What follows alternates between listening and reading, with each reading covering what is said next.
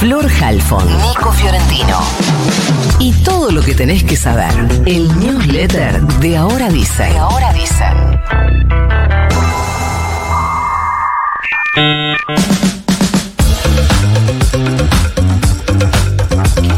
El gobierno de la ciudad de Buenos Aires anunció que no va a usar boleta electrónica en las elecciones generales del 22 de octubre. Recordemos que en las PASO hubo demoras en la votación en la ciudad de Buenos Aires por problemas con el uso del voto electrónico. La jueza María Cervini se había quejado, formalizó el reclamo para que las elecciones porteñas no se hagan. Primero ya propuso el mismo día que las generales y al final parece que la ciudad dio marcha atrás con ese sistema. Vamos a esperar para conocer detalles. Ganó eh, España el fútbol femenino, el Mundial de Fútbol Femenino. Vimos una imagen donde el presidente de la Federación Española le da un beso en la boca a una figura de la selección durante los festejos. Él es Luis Rubiales, le da un beso en la boca a Jennifer Hermoso. Después se difundió que a ella no le había gustado. Hubo otros eh, análisis que decían no, entre ellos la mejor. Bueno, no sé, pero la cosa es que, haya habido eh, una noticia que no tenga que ver exactamente con el fútbol femenino, con todo lo que cuesta la difusión de esa disciplina, bueno, fue medio rari.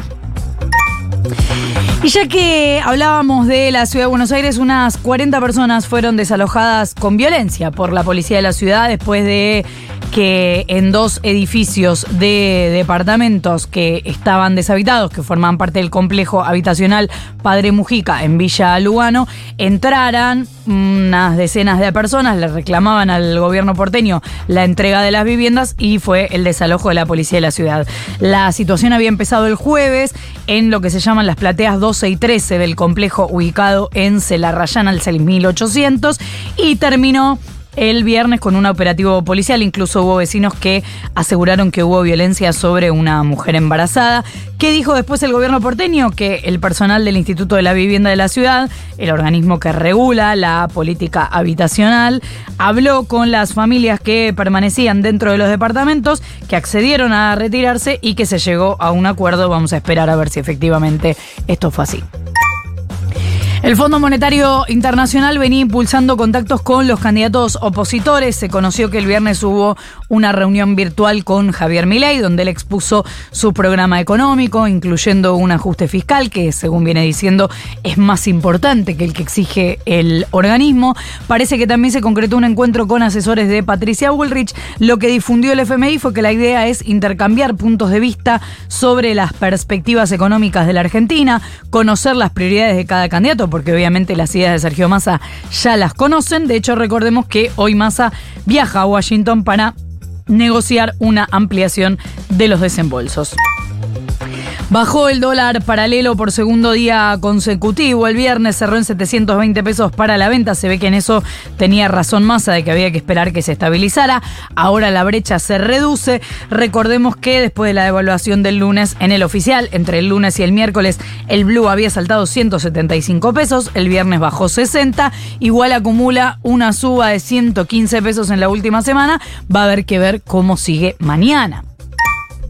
Elisa Carrió, líder de la coalición cívica, referente también dentro de Juntos por el Cambio, renunció a su candidatura para el Parla Sur, el Parlamento del Mercosur. Lo que trascendió fue que la exdiputada tomó la decisión por sus problemas de salud, pero hay una especulación con que además está molesta por el acercamiento entre el expresidente Mauricio Macri y el candidato de la Libertad Avanza, Javier Milei, o el apoyo de Mauricio Macri a Javier Milei.